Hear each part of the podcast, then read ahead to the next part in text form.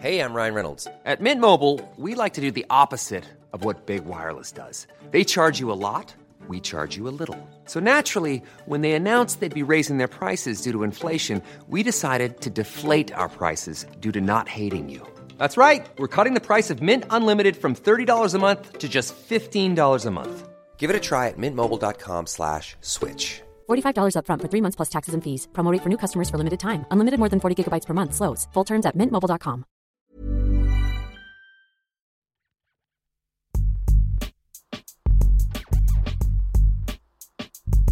Bienvenue dans Graines d'Orienté, le podcast qui vous parle d'orientation. Je suis Juliette et je suis ravie de vous accueillir pour ce deuxième épisode. Une école où les enfants font ce qu'ils veulent. Alors le concept ne peut pas vraiment laisser indifférent. Et c'est pourtant ce que propose l'école dynamique de Paris, qui a été cofondée par Ramin Farangui, mon invité du jour. Cette école, elle se trouve littéralement au bout de ma rue. Et j'ai tout de suite été interpellée par la grande confiance témoignée en chaque individu et donc en chaque élève à l'école dynamique. Par la suite, la lecture du livre de Ramin, qui s'intitule Pourquoi j'ai créé une école où les enfants font ce qu'ils veulent, m'a poussé à questionner toutes les idées préconçues que je pouvais avoir sur l'éducation et sur l'orientation. Et vous verrez dans cet épisode, Ramin est revenu sur son propre parcours d'orientation, ainsi que sur les thématiques qui lui tiennent à cœur, et notamment sur la liberté qui devrait être donnée à chacun de réaliser son introspection, de construire son chemin de vie et d'en fabriquer son propre sens. Je vous laisse sans plus attendre découvrir ma discussion avec Ramin. Bonjour Ramin. Bonjour. Et merci beaucoup euh, d'être ici pour l'enregistrement de ce deuxième épisode de Graines d'Orienté. Euh, D'autant plus euh, que l'école dynamique donc, dont tu es un des cofondateurs, comme je le disais en introduction, est juste au bout de ma rue, comme quoi la vie est peuplée de signes, je pense que ça tombe à pic. Et j'attaque tout de suite avec ma première question, euh, qui est quel est le pire conseil d'orientation que l'on t'ait donné ou que l'on puisse donner? Hmm. euh, Alors pour ma part, euh, c'est un peu difficile de répondre personnellement à cette question parce que je n'ai obtenu aucun conseil d'orientation si je si je réfléchis à ma vie, euh, je pense que j'ai été orienté malgré moi vers des études d'ingénieur parce que j'avais des très bonnes notes en maths et en sciences. Euh, donc je n'ai jamais réellement eu à choisir, j'ai l'impression, j'ai juste été guidé par des forces qui m'échappent plus ou moins.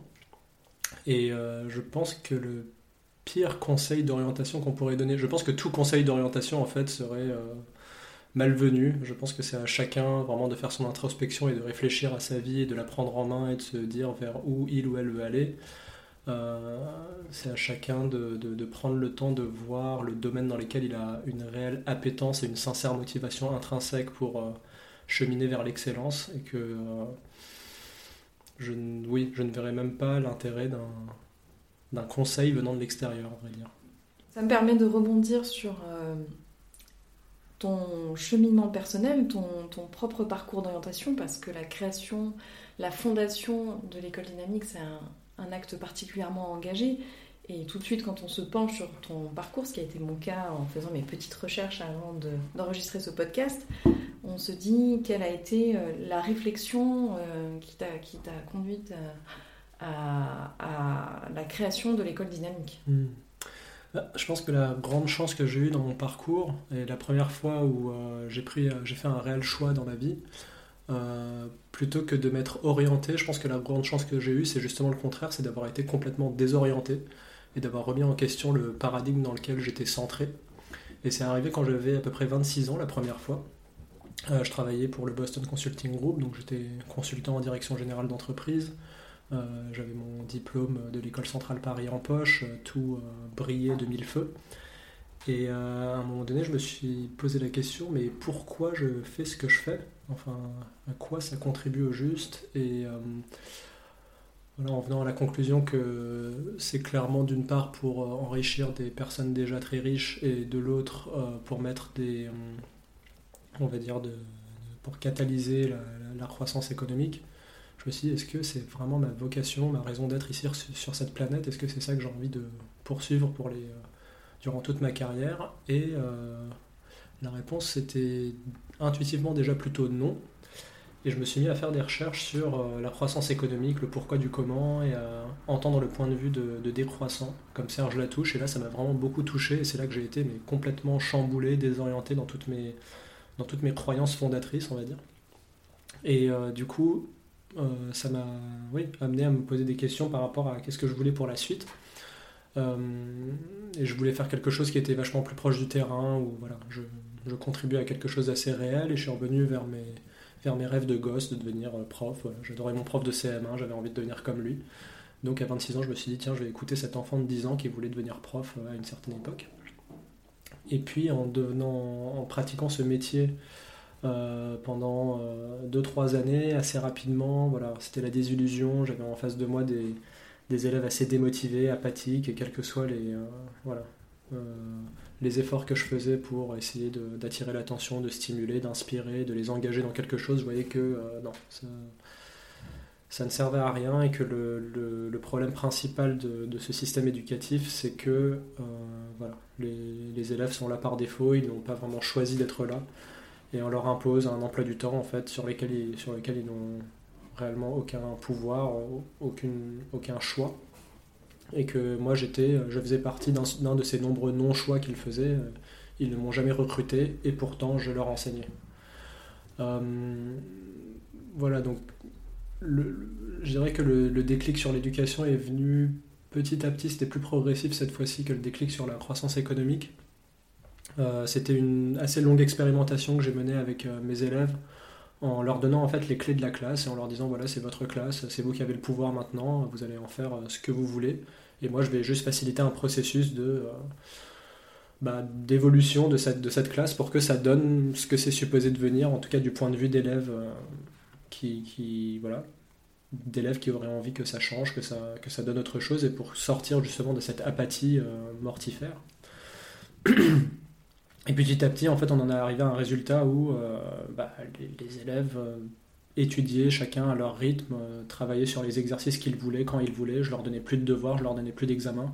C'était eux qui progressaient comme ils voulaient et qui, euh, qui s'auto-évaluaient, et qui voilà, se préparaient pour les euh, pour l'examen du bac de manière assez autonome finalement. Et de, voir des jeunes de, de, 16 à 18 ans en fait prendre en main leur, leur propre instruction, je me suis dit mais mais évidemment, enfin, je veux dire, euh, à partir de 18 ans, c'est ce que tout le monde fait. Et moi, j'ai juste avancé cet âge-là un peu plus tôt, cet âge de responsabilisation.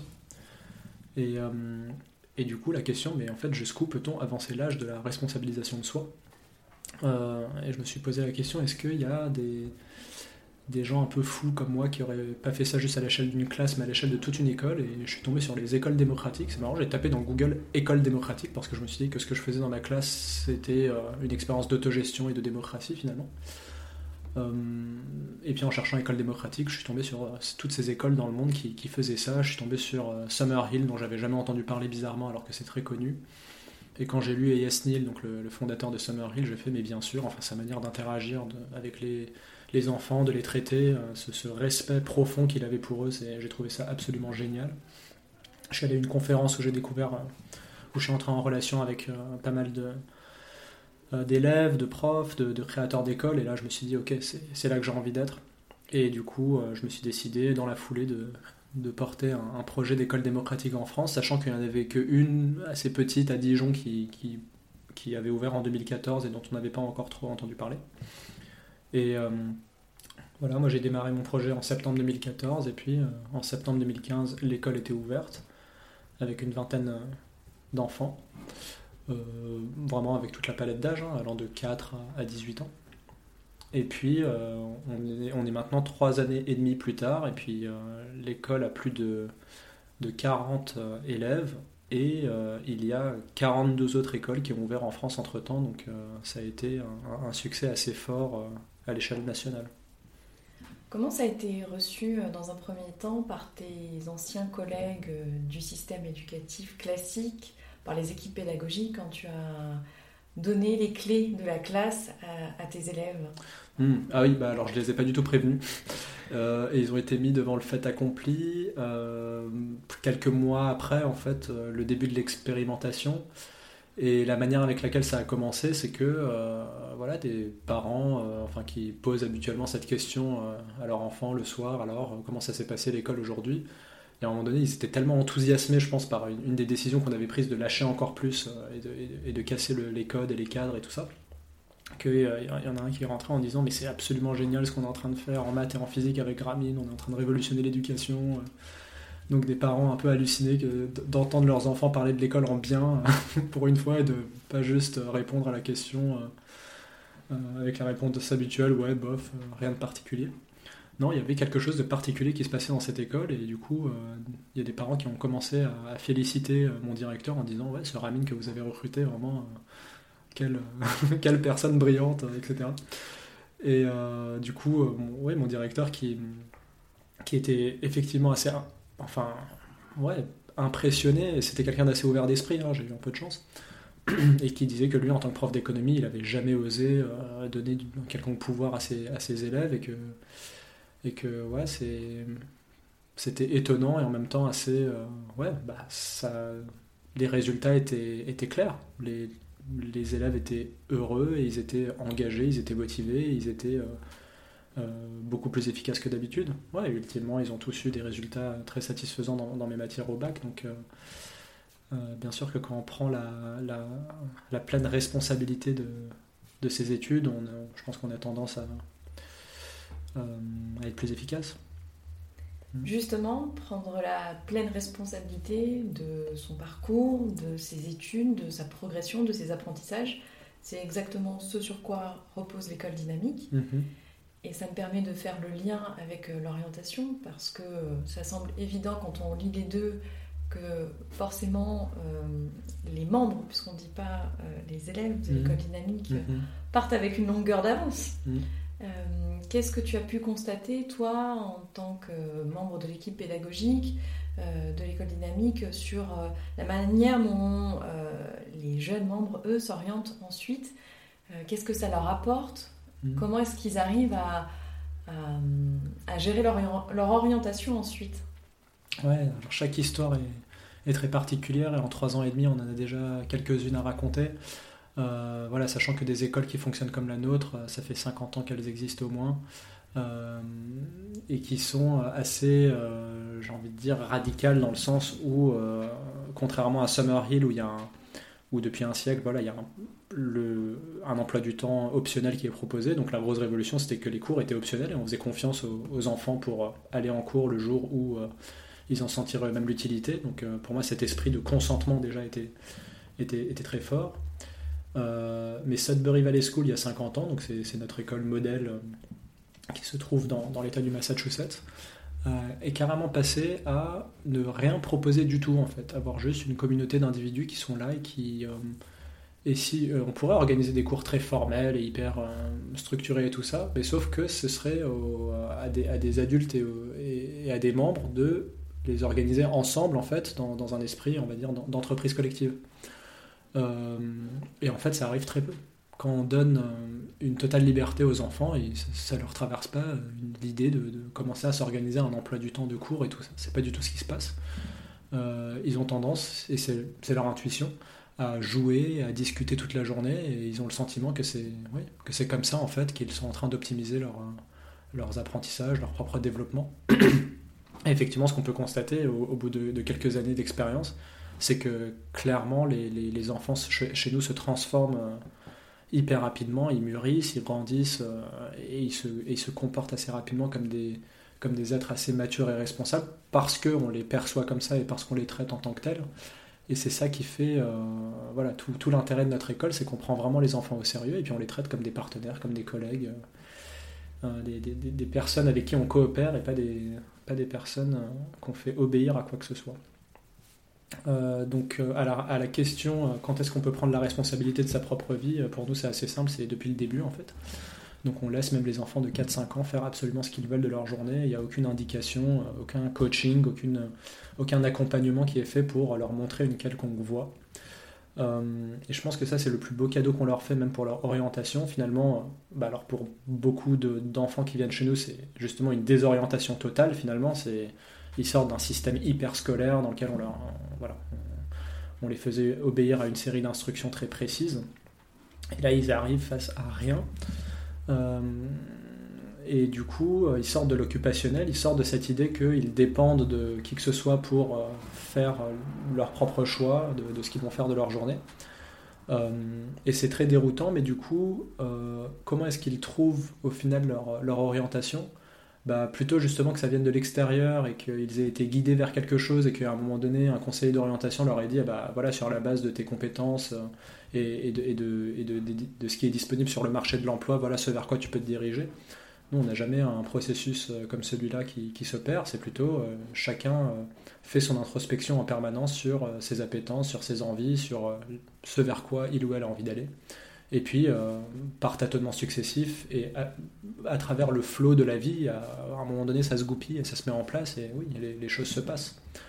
donc, une anecdote que j'aime bien raconter d'un des jeunes qui est venu chez nous et qui, avait fait une sixième assez désastreuse, voilà, un rapport très compliqué avec les profs et même avec les autres élèves d'ailleurs et qui avait euh, des très mauvaises notes, alors que c'était, je pense, quelqu'un qui, a toujours été assez brillant. Euh, il est arrivé euh, chez nous et puis en fait pendant trois ans il n'a que fait alors jouer aux jeux vidéo et discuter avec ses amis et nouer des, relations avec les uns et les autres. Il était vraiment c'était une vie on pourrait dire assez freestyle quoi. et finalement l'année quand il avait 15-16 ans il avait envie d'aller en sport études. C'était un joueur de volet assez prometteur. Et, euh, et la filière qu'il euh, qu'il avait envie d'intégrer était assez sélective, non seulement sur l'aspect sport, donc là c'était, il avait évidemment toutes les qualités, mais aussi sur les aspects académiques. Et là, bah, ça faisait des années qu'il n'avait pas ouvert un, manuel scolaire. Mais voilà, il s'y est mis euh, à sa manière, à son rythme, il a pris des cours particuliers là où il en avait besoin. Et donc voilà, on était dans la logique où c'est l'élève qui embauche son prof et pas, le prof qui impose sa présence aux élèves. Euh, et puis il a eu mention très bien au brevet. Donc il lui a permis largement d'intégrer la filière qu'il voulait. Et c'est un exemple parmi tant d'autres de voilà d'une personne qui à un moment donné a un, se donne un objectif auquel il croit vraiment et qui, et qui est le sien, et qui a une réelle motivation, une sincère motivation euh, intrinsèque pour atteindre cet objectif, et du coup qui va se donner les moyens de le faire.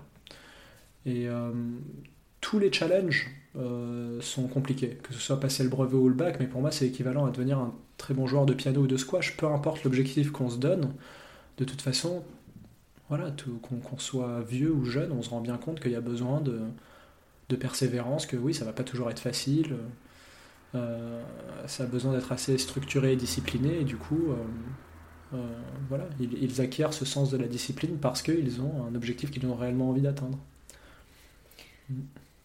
qui m'a vraiment interpellée quand j'ai découvert l'école dynamique, euh, c'est deux choses. La première, c'est le temps de l'apprentissage, qui est propre à chaque enfant, à chaque jeune. Et c'est vraiment la possibilité euh, qui leur est donnée en, étant membre de l'école dynamique. Et je, trouve ça super. Mm. Et le deuxième, c'est cette possibilité, ce que tu as appelé finalement un, cadeau, qui est réel pour moi quand on le compare au système éducatif euh, plus classique de la, connaissance de soi. Ça prend des années, on peut peut-être jamais totalement la réaliser, mais aujourd'hui, moi, en tant que bifurquée euh, à 28 ans euh, de, professionnellement, je me rends compte que c'est un véritable, une véritable chance pour ces jeunes de pouvoir euh, prendre le temps justement de cette connaissance de soi mmh. dès, le, plus jeune âge. Mmh. Bah, je pense que là, vous mettez vraiment le doigt sur une des immenses forces de cette école, c'est effectivement le temps. Euh, donc, pour moi, il y, a vraiment deux grandes choses qui se passent. C'est euh, voilà, avoir tout le temps pour euh, explorer le vaste monde et s'explorer son, et explorer son vaste monde intérieur. Et puis, être dans un contexte où il y a tous les niveaux de maturité qui sont là.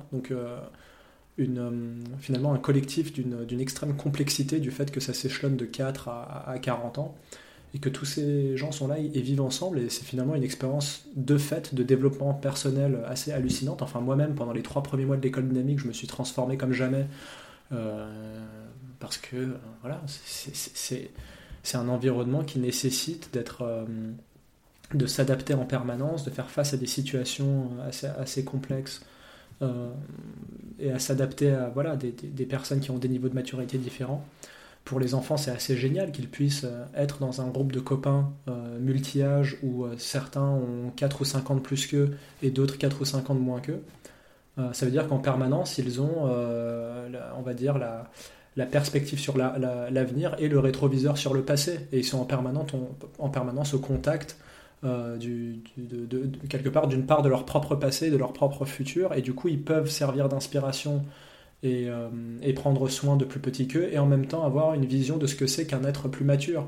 Et pas juste des adultes qui, voilà, eux sont complètement euh, quelque part inatteignables. Enfin euh, en termes de maturité de niveau d'expérience, ils, ont, voilà, habituellement, on n'a pas la visibilité sur, euh, sur ce qui se passe avant de devenir adulte. Et là, ils l'ont totalement. Ils voient des enfants de tous les âges autour d'eux, et, du coup, ils, voient toutes les étapes quelque part, en, permanence.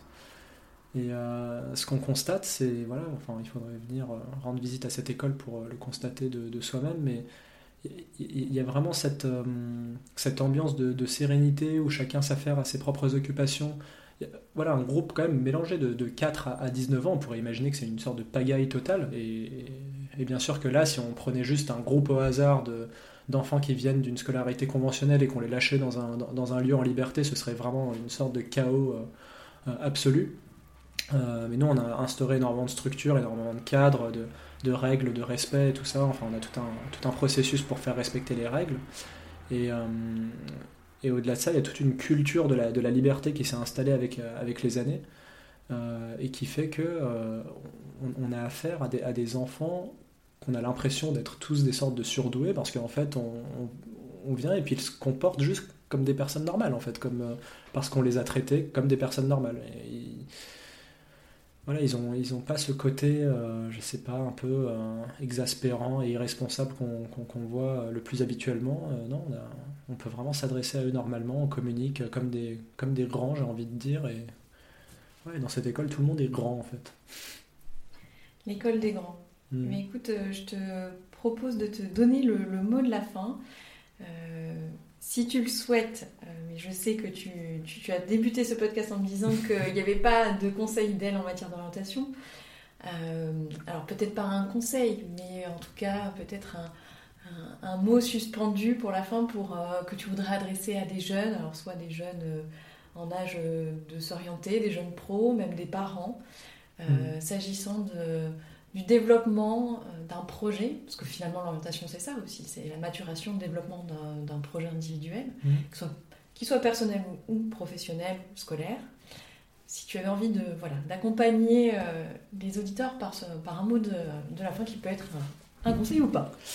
Alors en fait je vais, je vais quand même jouer le jeu et je vais reprendre euh, un, conseil que Yuval Noah Harari donne dans, dans 21 leçons au 21e siècle. Donc euh, c'est un auteur que j'apprécie beaucoup, un intellectuel qui a énormément impacté, euh, on va dire, la vision globale des choses et, même, ouais, j'ai envie de dire, la pensée historique et en fait la pensée historique et anthropologique en France, parce qu'il y a eu des centaines de milliers de, lecteurs en France. Donc euh, voilà, le célèbre auteur de Sapiens, Homo Deus et, 21 leçons. Et dans 21 leçons, il y a un passage sur l'éducation, je pense que c'est la 19e leçon, euh, où en gros il dit ne, prenez pas trop les adultes euh, au sérieux, enfin ne suivez pas juste bêtement ce qu'ils disent. ils n'ont pas forcément la vision globale et surtout l'intuition sur le fait qu'il y a un avenir extrêmement incertain qui est en train de se profiler et qui va très probablement nécessiter euh, une capacité de flexibilité, de, euh, de, résilience face à l'adversité, d'aisance avec l'inconnu, et qui sont des choses qu'on ne va pas forcément apprendre dans une école qui est hyper prévisible, où on a un emploi du temps euh, sur l'année qui est, calé et, où on sait ce qu'on va faire. et donc pour lui, clairement, il le dit, le, système tel qu'il est aujourd'hui est en faillite et il n'y a, plus aucune raison de, continuer euh, avec ça. Euh, et du coup, euh, ouais, vous mentionnez aussi à l'instant, mais cette quête de connaissance de soi, c'est le principal conseil qu'il donne, c'est de partir dans cette quête et de, s'accorder le, temps de l'introspection pour, euh, pour savoir qui on est, quelle est notre place dans ce monde, et puis à, arriver à y trouver du sens, arriver nous-mêmes à fabriquer notre propre sens, sachant que la vie n'en a réellement pas, et donc si on a envie de, rester intègre dans ce monde, il vaut mieux arriver à, fabriquer du sens.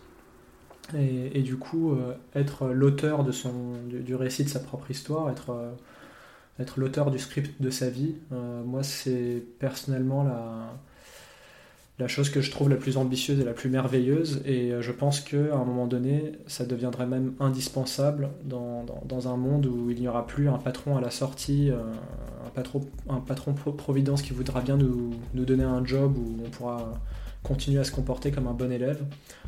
ces jobs existent de moins en moins et, et je pense qu'on se qu'on se dirige vers un avenir où, euh, comme le dit Harari, où cette euh, immense classe moyenne de travailleurs, qui est toujours assez, euh, immense, risque de devenir une, classe d'inutiles. Et quand il y a un avenir comme ça qui se profile, alors ça peut être extrêmement flippant ou au contraire ça peut être considéré comme une opportunité de réinventer même le, sens d'être un citoyen dans ce monde et de, et de, à quoi ça correspond. Ça nous ouvrira peut-être à davantage prendre soin de tout, en fait, prendre davantage soin de nos enfants, prendre soin de nos relations avec les autres, euh, prendre soin de, la terre et la, régénérer, euh, après avoir été abîmé depuis des dizaines d'années. Euh, bref, beaucoup de choses dans ce monde nécessitent du soin, et si on en arrive à avoir beaucoup de temps libre, eh ben, il y a des chances qu'on en fasse bon usage en fait. voilà. Eh ben, merci beaucoup d'avoir joué le jeu jusqu'au bout, Merci Juliette.